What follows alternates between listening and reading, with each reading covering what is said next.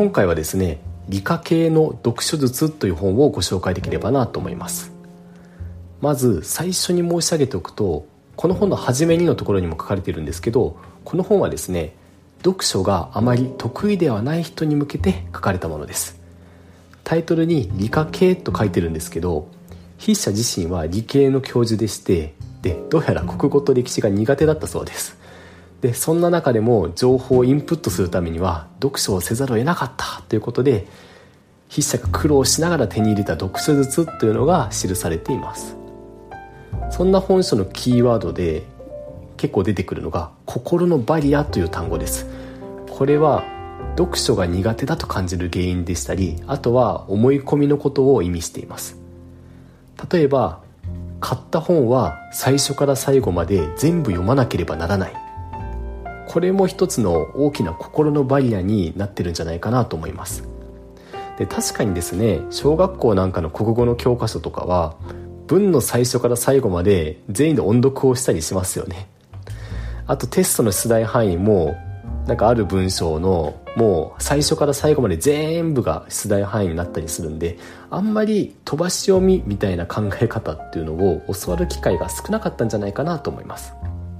で一方でですね社会人とかあと仕事で使う読書術みたいな感じになってくると別に途中から読んでもあとは読み飛ばしてしまっても全然大丈夫だと。こういう割り切りが大事になってきますと。で例えば私もですね毎年300冊くらい特にビジネス書を趣味で読んでますけど最初は「初めに」のとことあと後書きを読むようにしてます。で最初にですねこの「初めに」のところを読むと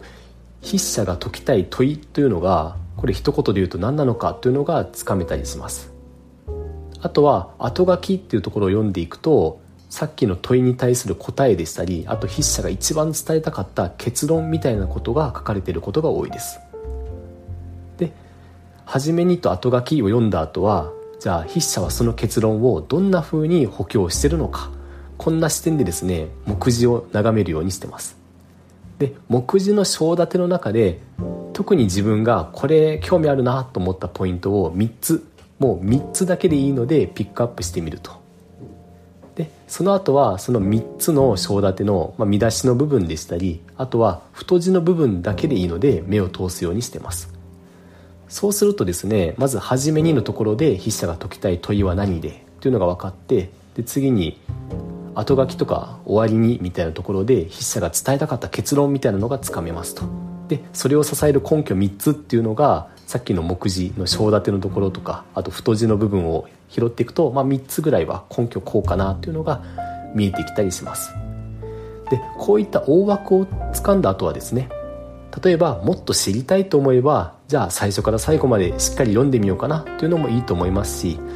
うんなんかつまんなそうだなと思えば別に途中で読むのをやめてもいいわけです。で以前であれば買った本題がちょっともったいないなと思ってなかなか途中で読むのをやめにくいっていう部分もあったんですけど最近だとメルカリも流行ってますからね。特に新刊のビジネス書なんかはですね定価からマイナス300円とかそれぐらいで売れたりもするのでもっと気軽に読んでで気軽に読むのをやめてもいいんじゃないかなと個人的には思います。他にもですね心のバリアというのを取り除いてくれる言葉として2対7対1の法則というものが紹介されてました。これですね個人的にはこの本の中で一番学びが深かった概念なんですけどこれはまず人間関係の法則として紹介されてました。まず自分と付き合いのある人を10人くらい思い浮かべてみましょう。そしてその中の10人中2人はまあ何を話しても許されるし喧嘩しても仲直りできるぞとそんな人間関係を指してます。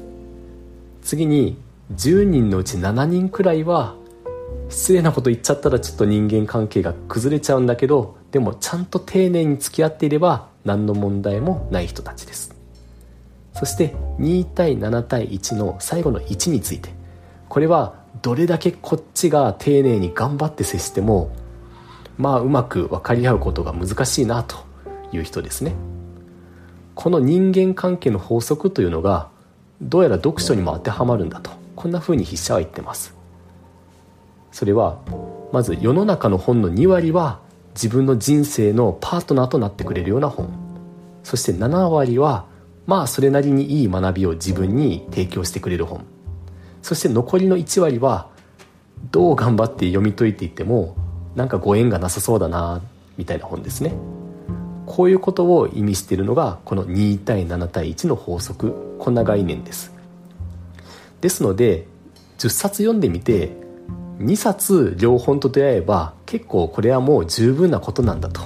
そんな風にですねある種不完全なことを認めるこんな意識を持っておくと本を読むハードルっていうのがぐっと下がるかなと思います。他にもですね読書のハードルを下げてくれるようなおすすめの方法論というのがたくさん紹介されてますので是非読んでみてもらえると嬉しく思います。今日はここまでにします。